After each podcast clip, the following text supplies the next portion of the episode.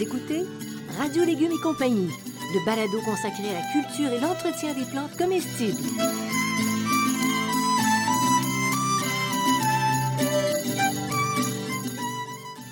Laitue, Basilic, plantation, poivron, bleuet, pollinisation, haricots, arrosage, fraises, insectes ravageurs et maladies, concombres, fertilisation.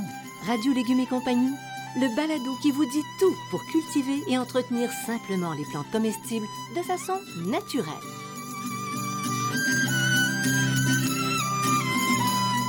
L'engrais Merpoule d'Actisol est facile à utiliser. Il est produit localement et bon pour l'environnement.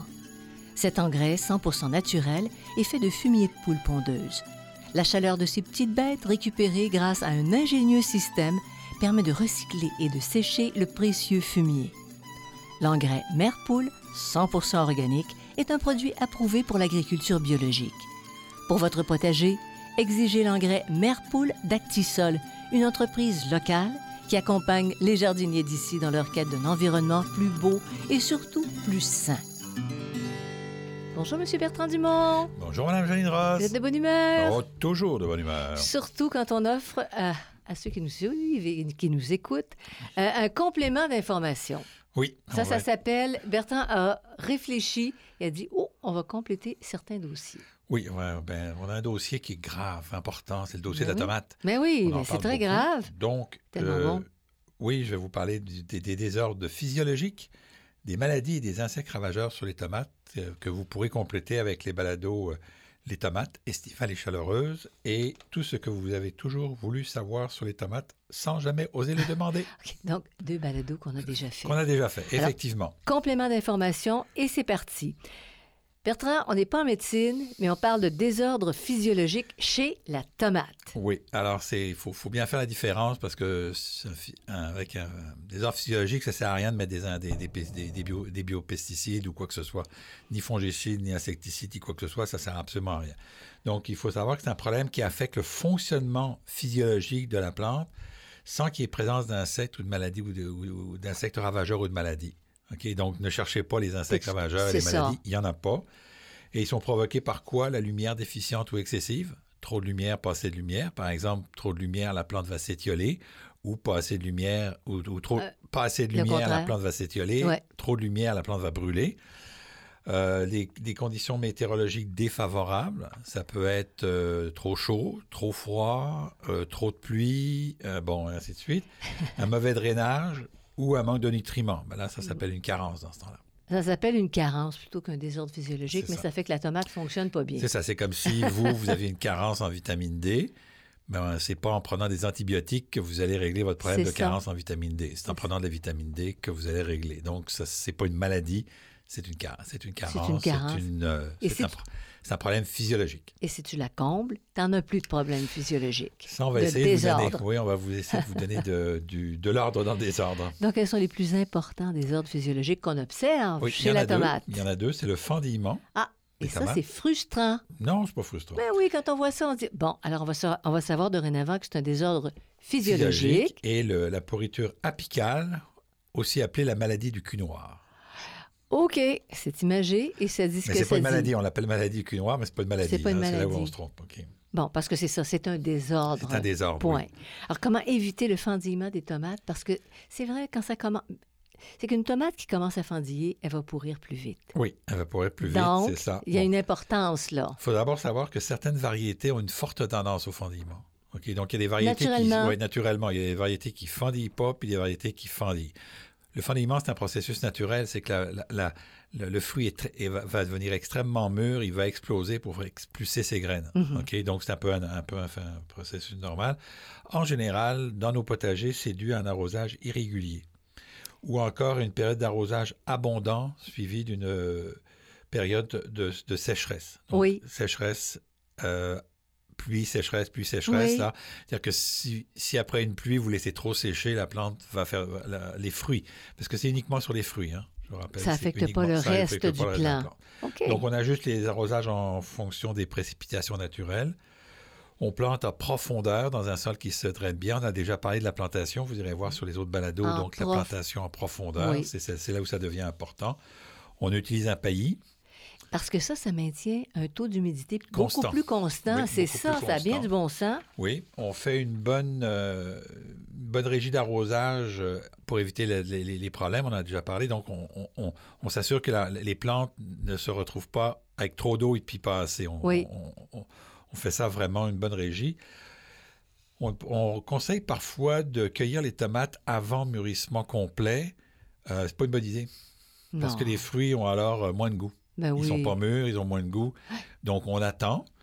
Et puis, euh, ben, le fendillement, ben, ça ne Mm. gâche rien à la qualité gustative et nutritive des tomates. Mais Donc, tu les manges plus rapidement. À partir Oui. du moment où tu les as cueillis, C'est ça. parce qu'elles ont tendance elles à tourner plus vite. Exact.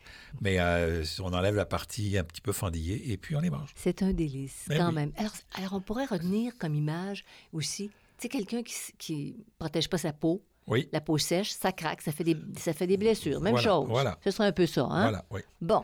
Alors, on évite comment la pourriture apicale ou ce que tu as dit tantôt? Le cul noir. Eh oui! Bon, c'est qu'est-ce que c'est? C'est une tache noirâtre et de la pourriture à l'extrémité du fruit, à l'extrémité euh, en dessous. en dessous, c'est-à-dire euh, à l'opposé de du, du- du- là où il y a les, les petites feuilles vertes là, donc d'une pourriture d'accroche. C'est principalement encore là dû à des arrosages irréguliers excessifs. Donc, on peut se dire qu'on peut voir du fendillement avec du cul noir en même temps sur la même, sur la même tomate. Alors, l'idée, c'est de garder une humidité ça. relativement constante. Et ça. t'évites les deux problèmes. Mais une période, il y a aussi une période de sécheresse peut aussi être la cause de la, de la pourriture apicale. Donc, Aussi. Une, une grosse période de sécheresse, on va avoir plus de pourriture apicale. C'est aussi possiblement une carence de calcium dans le sol. Euh, mais habituellement, euh, c'est plutôt que l'assimilation du calcium se fait mal à cause de l'arrosage. Mhm. OK, donc Oui. il y a une relation entre la- l'arrosage et le calcium. Ben, si tu es en sécheresse, comment tu veux amener à la, à la C'est ça, la plante, le calcium qui est dans le le, calcium, sol? c'est problématique, c'est Ouais. plus compliqué, je n'entrerai pas dans C'est les comme un détails. pont. En fait, en l'eau, c'est comme un pont entre le sol et la plante. Ah oui, absolument. Mm. Euh, qui c'est- c'est- c'est le- c'est l'eau qui transporte à travers la membrane euh, toutes les matières nutritives et, ainsi de suite. Euh, il faut éviter les surplus de fertilisation azotée, ça c'est important. Euh, Il faut faire une rotation appropriée. Si on ne fait pas de rotation de tomates, les, maladies du cul noir reviennent de plus en plus. Bonne régie d'arrosage, paillis, on en a déjà parlé pour le fendillement. Euh, utiliser un engrais riche en calcium lors de la plantation.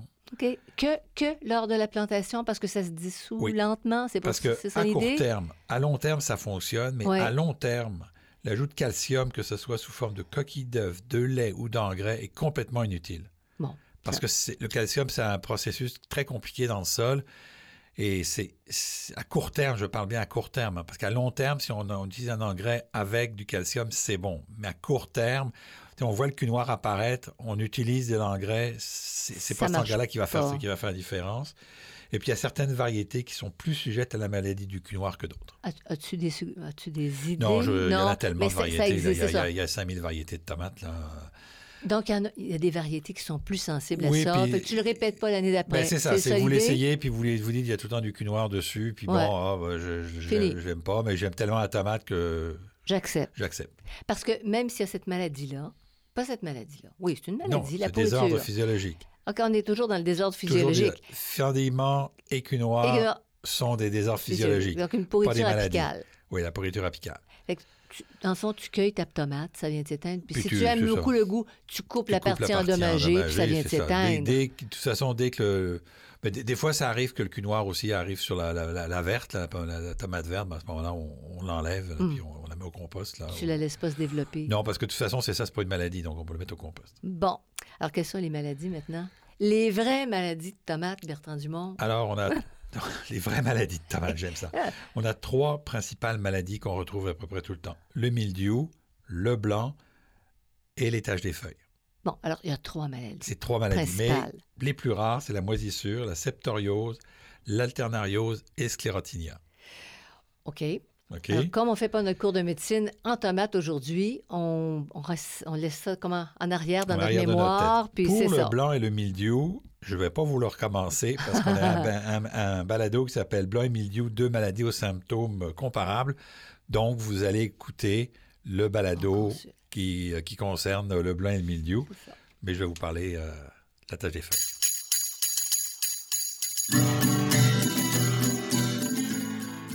Écoutez Radio Légumes et compagnie, le balado consacré à la culture et l'entretien des plantes comestibles.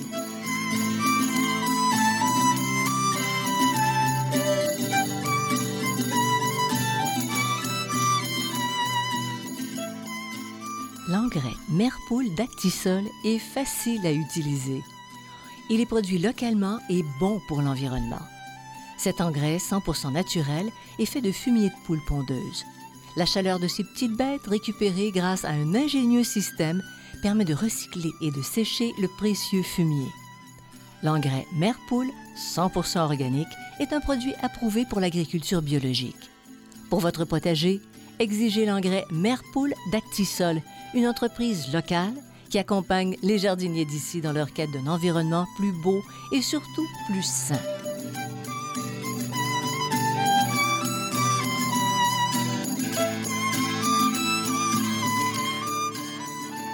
Vous écoutez Radio Légumes et compagnie, le balado consacré à la culture et l'entretien des plantes comestibles. Enfin, comment on diagnostique puis on endigue, regarde ça, on endigue la maladie des taches foliaires. Oui, parce que je dis pas qu'on va contrôler, oui, mais on va pas, on va pas l'éradiquer, là, c'est impossible. là. Tu l'endigues, d'accord. On la contrôle, on la contrôle. OK. Donc, euh, comment on la reconnaît? C'est des feuilles couvertes de petites taches, généralement brunes, plus ou moins grande dimension. OK? C'est assez souvent qu'on voit ça.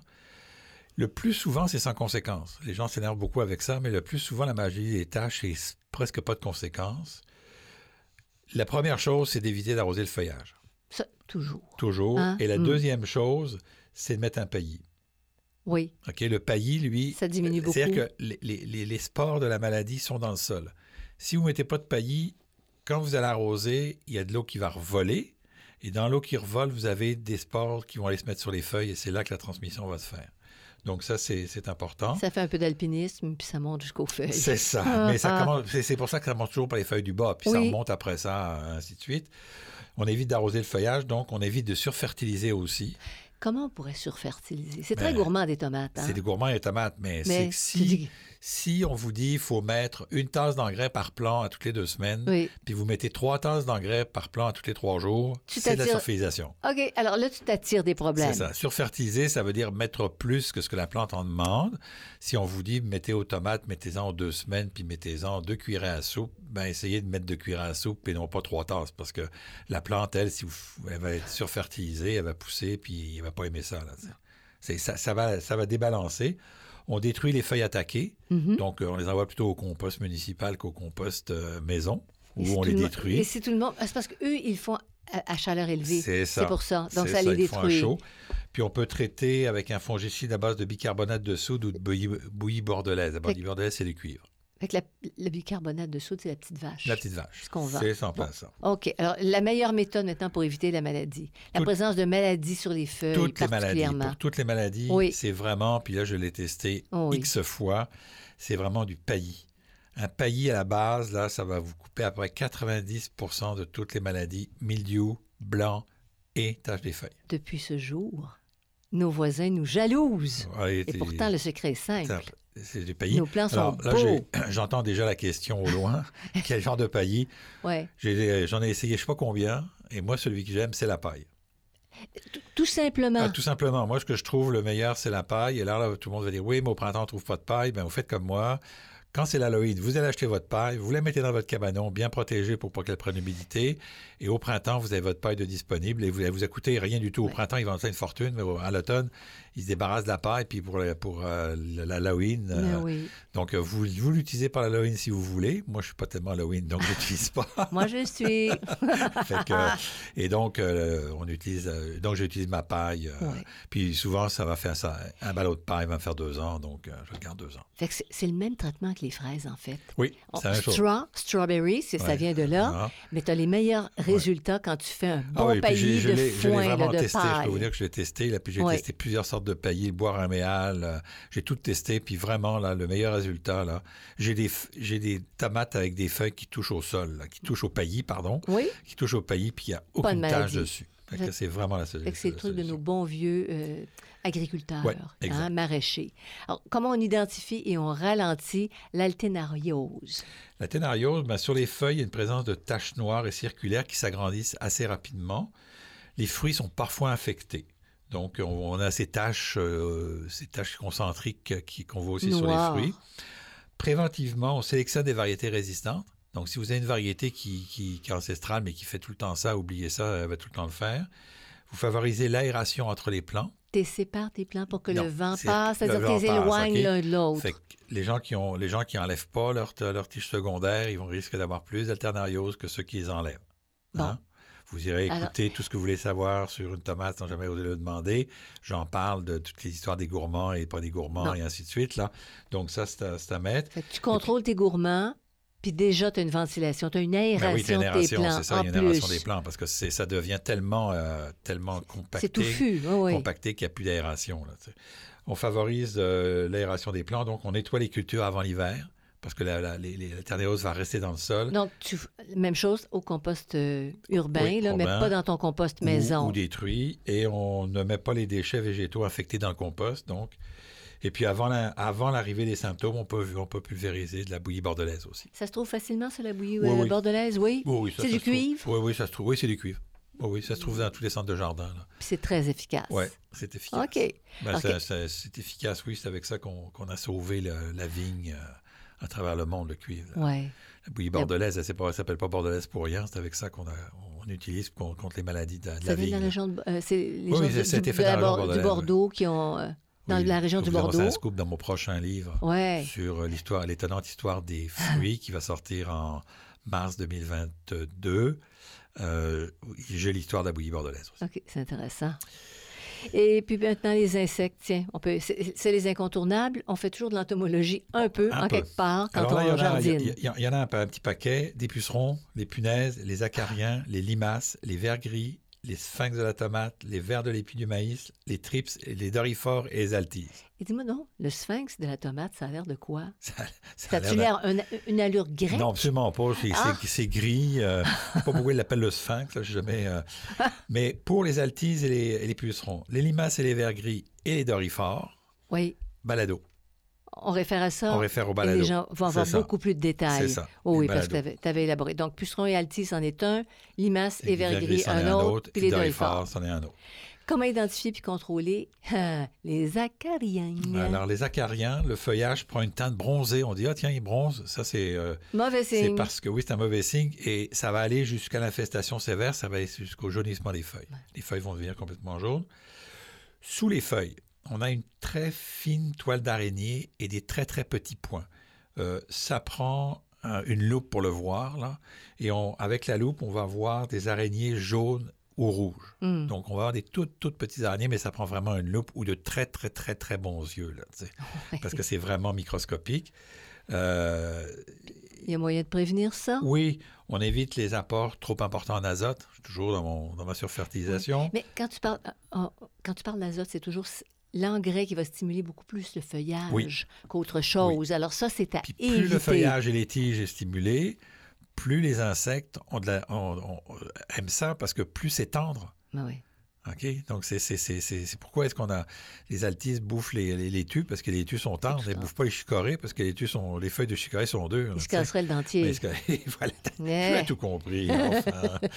Donc, on laisse aussi agir les insectes bénéfiques qui sont? Ben, toutes sortes d'insectes bénéfiques. Là, il y, a, toutes sortes d'insectes bénéfiques autour de nous, là, que vous voyez même pas. Souvent, c'est des guêpes euh, quasiment invisibles. Là. Ce que je veux dire par là, c'est que si on traite beaucoup, ben là, on perd ces insectes-là. Puis si on met des petites plaques jaunes, là, les petites fameuses plaques jaunes, on va perdre aussi... Euh, les collants? Les collants ah, jaunes. Oui. On perd aussi ces insectes-là. OK? Moi, je les ai utilisés, puis depuis deux ans. Puis j'ai regardé, j'ai allé vérifier ce qu'il y avait dessus. que ça capture. Puis ça capture trop pour moi, je les utilise plus parce que ça capture trop d'insectes bénéfiques. Et donc, je préfère euh, laisser la nature faire qu'autre chose. Bertrand, tu es sage. Donc, et bannir, ben, j'essaye, euh, bannir l'utilisation des pesticides de synthèse à large, à large spectre, là, les, les, les, trucs qui font, euh, on, vous voit là, des, des, insecticides très très larges là, qui, qui font tout, pour tout insecte. Là. il ne reste plus ben, rien. il ne reste plus rien, il ne reste plus d'insectes, ben, il reste plus d'insectes bénéfiques. Tu tues la vie. Oui, et, et ça, les acariens, là, c'est vraiment les, ils, ils, sont, ils sont bouffés par d'autres insectes, là, par d'autres insectes. En curatif, on traite sous les feuilles avec un savon insecticide, un savon noir ou du soufre. Est-ce que ça fonctionne? C'est Oui. un petit peu plus ardu. C'est un peu plus ardu. Savon insecticide, savon noir, il faut savoir encore là que c'est des génériques. Là. OK, Oui. C'est large spectre, donc il faut, faut, faut pas, faut pas traiter à tour de bras. Il faut traiter euh, Bon, en, gros- en cas de grosse infestation. là. oui. Euh, le, le soufre, normalement, c'est un. Mais c'est parce que le soufre est un acaricide. C'est normalement, c'est un, c'est un fongicide, Mhm. mais il a un effet d'acaricide. Donc, on peut utiliser le soufre. Euh, on peut, donc, le soufre, c'est intéressant parce que le soufre, il ne tuera pas les, euh, les insectes euh, bénéfiques. Alors, ça, au moins, on- c'est clair. Ça, c'est clair. Vraiment, le truc, là, je vais vous le donner, puis on, on l'a répété des millions de fois dans une certaine émission il y a quelques années, Mhm. avec les hibiscus, n'est-ce pas? Oui. Euh, on mouille régulièrement le dessous des feuilles. Tout simplement parce que les, les, euh, les araignées, ça prend beaucoup de ça prend pas beaucoup d'humidité. Si l'humidité relative est au-dessus de 40 50 elles arrêtent de se reproduire. Donc, si vous créez de la l'humidité sous les feuilles à 60-70% il n'y a plus de reproduction. Bon, alors quand tu, quand tu nous suggères, puis c'est vraiment correct, là, de ne pas arroser le moins possible le dessus des feuilles, dans ce cas-là, quand ce- tu as une infestation, puis en curatif, Mais on va, pour maintenir ton on va humidité, brumiser, là, on va faire la push-push, là, on va brumiser le dessous des feuilles. t'arroses pas. On- non, on n'arrose pas les feuilles, on brumise. OK? oui. On, on peut l'arroser là si c'est extérieur, mais je veux dire, on, passe la hausse puis un petit peu là, on essaye de pas tout En tremper. dessous. On essaie de créer. Si on a des acariens, on va essayer de créer un petit peu d'humidité. C'est là où il faut. C'est pour ça qu'il faut toujours gérer tout ça dans l'ensemble. Si, si à un moment donné on, on arrose trop, on va avoir de la maladie. Donc, il faut, faut toujours trouver, essayer de trouver l'équilibre. Et c'est pour Ah, ça qu'avant, oui. on allait avec des bazookas, là, on détruisait tout, puis on se rend compte qu'en en- en, étant plus avec l'équilibre, finalement, puis c'est un peu la, la manière dont l'agriculture biologique fonctionne, on, on recherche l'équilibre. Oui. On n'arrache pas toutes les mauvaises herbes, on arrache, on, a- on arrache les plus fatigantes, on détruit pas toutes les insectes. C'est pour ça qu'on ne parle plus de mauvaises herbes, mais des herbes indésirables. C'est pour ça qu'on parle, on parle, on parle plus de, de- de- d'insectes à détruire, mais d'insectes à contrôler. là. Mhm. OK? Mhm. C'est moins radical. Et donc, bien sûr, on laisse euh, agir les insectes bénéfices euh, naturels ou encore ceux qu'on en a introduits. Vous écoutez Radio Légumes et compagnie, le balado consacré à la culture et l'entretien des plantes comestibles.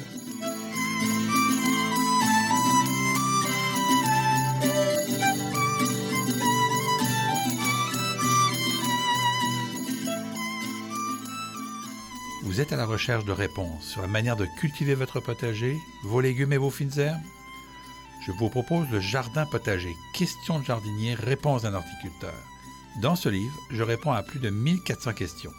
Elles abordent aussi bien l'aménagement du potager, l'entretien du sol et des plantes que la récolte. Je réponds aussi aux questions concernant 30 légumes et plus de 20 fines herbes. Le Jardin potager, questions de jardinier, réponses d'un horticulteur, un produit 100% québécois, est en vente dans les librairies du Québec.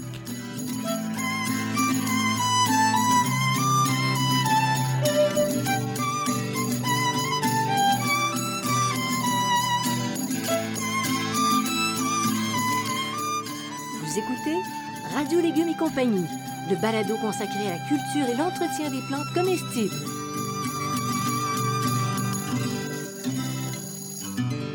Mon cher ami. Oui. Ah, tant qu'à rester dans, dans les tomates, maladies, euh, déséquilibres physiologiques. Comment identifier, contenir ah, les punaises? Ah, punaise. Non, non, mais Comme ils disent dans le CEDA, punaise. Et c'est pas les mêmes punaises Non, que dans mêmes les lits, punaises. là. Non, c'est pas les punaises de lit, non, non. Donc, sont, c'est plus facile de s'en débarrasser. euh, plus facile de les identifier. Ah non. Identifier. Bon. Donc, c'est, euh, on va avoir des taches, euh, puis la décomposition des fleurs et des fruits. L'adulte, là, ça, ça a une carapace euh, généralement brune à- et- et- ou jaune verdâtre.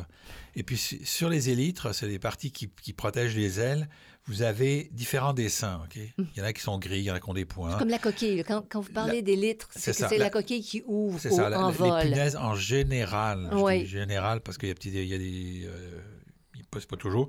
Les punaises ont l'air un petit peu carrées. Là. Le- le- le- le- leur- leurs, leurs élytres est un peu carrés, non pas ronds comme la Mhm. plupart.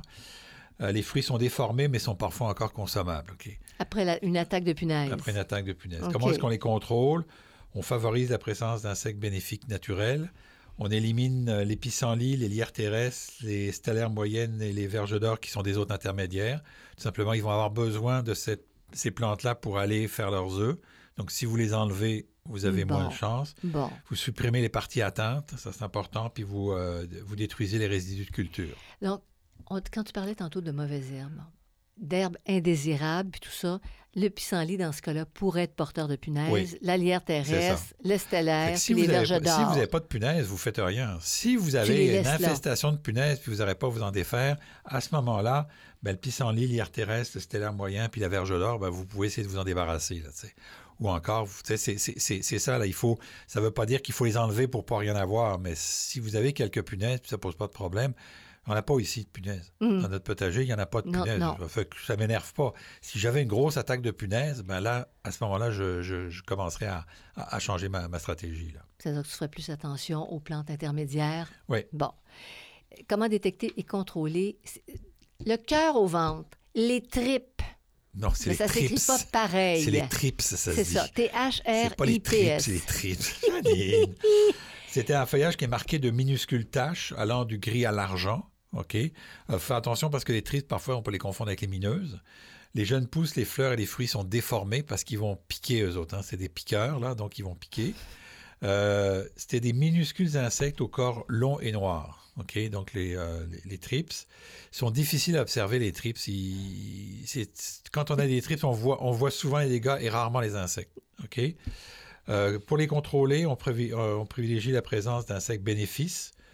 Euh, par sec et chaud, on vaporise le feuillage. C'est euh, des plantes qui ne sont pas sensibles aux maladies. Donc, c'est comme, c'est on agit pour les acariens, c'est les ça. acariens, mais là, il faut, si vous avez des plantes qui sont très sensibles aux maladies, il faut, faut jouer de, de prudence. Mhm. Parce qu'ils ne se développent pas lorsque l'humidité est élevée. Donc, c- acarien et tripes, trips. c'est un peu le même, le même truc.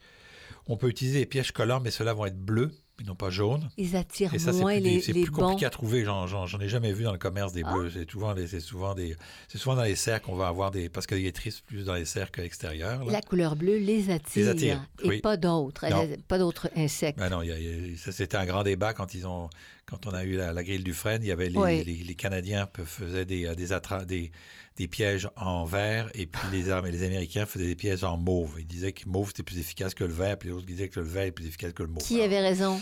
On n'a jamais su. Vous ne savez De toute pas. façon, Bon. il n'y a plus de Fred, donc euh, ça va bien. Mais la couleur bleue, dans ce cas-ci, ça c'est prouvé. Oui. Ça va attirer Ça les va trips. Tirer, tirer les trips.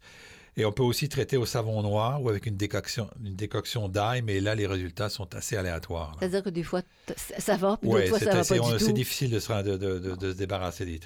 Mais le savon noir, on le trouve encore dans les bonnes jardineries, là. Oui, dans les jardineries ou, par- ou sur trouver? Internet. Oui, c'est assez facile Oui. à trouver.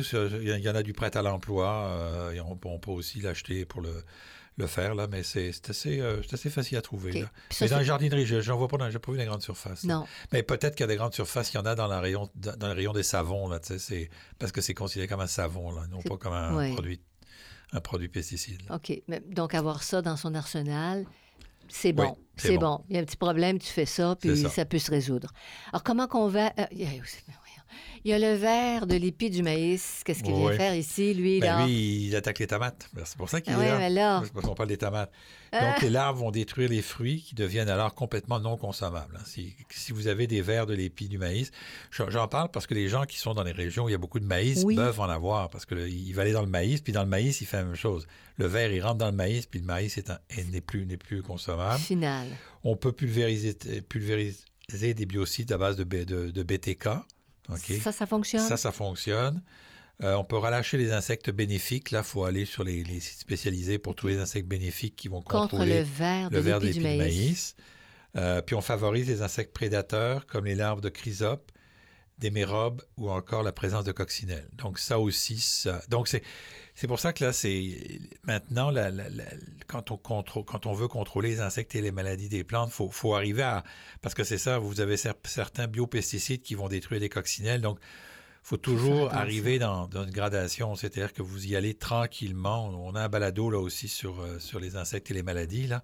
Donc, on y va tranquillement, par étapes. Et si vraiment on, a une- on- on sort l'artillerie seulement à la fin. Donc, on essaye de contrôler le plus possible.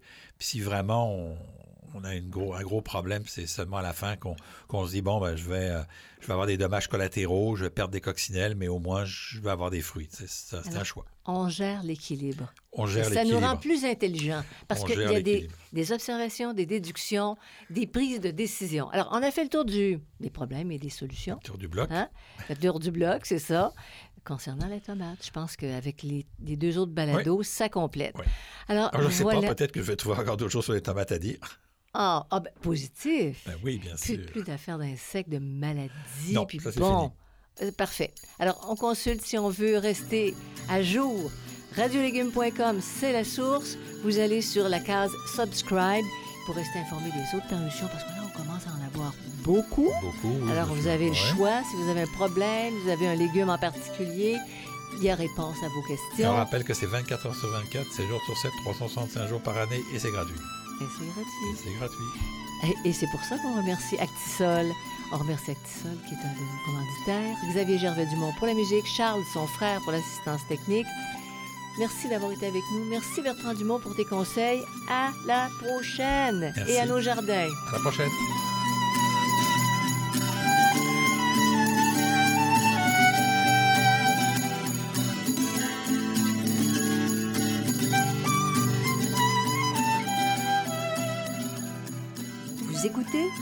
Radio Légumes et compagnie, le balado consacré à la culture et l'entretien des plantes comestibles.